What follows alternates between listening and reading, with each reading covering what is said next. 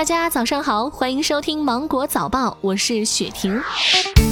十三届全国人大三次会议召开在即，民法典草案即将提请大会审议。从注重家风建设到加大权益保护力度，民法典婚姻家庭编草案一经审议就备受关注。民法典婚姻家庭编草案以现行婚姻法、收养法为基础，在坚持婚姻自由等基本的原则前提下，结合社会发展的需要，修改了部分的规定，并增加了一些新规定，比如疾病将不再是禁止结婚的情形，离婚需要有一。个月的冷静期，以及完善收养相关制度等等。日前，最高人民法院下发通知，即日起作出国家赔偿决定，涉及侵犯公民人身自由权，每日赔偿三百四十六点七五元。对侵害儿童权益的案件中，罪行严重、情节恶劣者，该重判坚决依法重判；该判处死刑的，坚决依法判处死刑。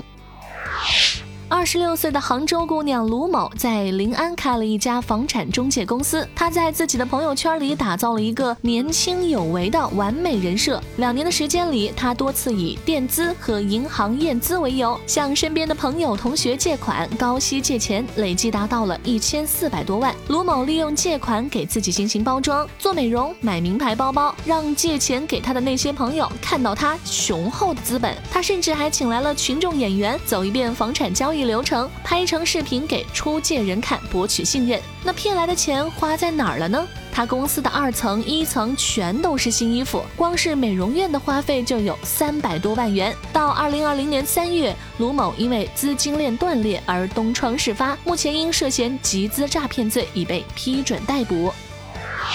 接收快递的时候，您有碰到过货到付款的情况吗？近日，南京的小陈派送快递的时候，顾客刘某称自己不在家，让他把快递放入快递柜，并表示自己会将钱转给小陈。为了方便顾客，小陈就把这一部价值一万多元的苹果手机放到了快递柜里。可随后，小陈就被这位顾客拉黑了。目前，刘某因涉嫌诈骗罪已经被警方刑事拘留。近日，腾讯公布了关于未成年人保护工作的最新进展。五月底前，腾讯旗下共计八十款游戏将落实防沉迷新规接入工作，探索人脸识别技术应用进一步深化。目前，腾讯成长守护平台用户已经突破了三千万。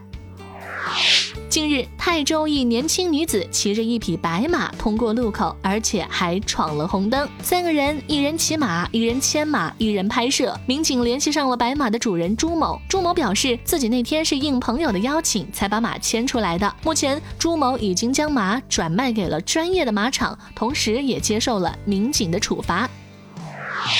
五二零即将到来，山东淄博的一位女士给前男友送了一份特别的情人节礼物，整整一卡车的洋葱。还在失恋阴影中无法自拔的她，痛苦地表示，一年多的感情分手之后难过到不行，自己在家哭了整整三天，结果却听说男方跟没事人一样。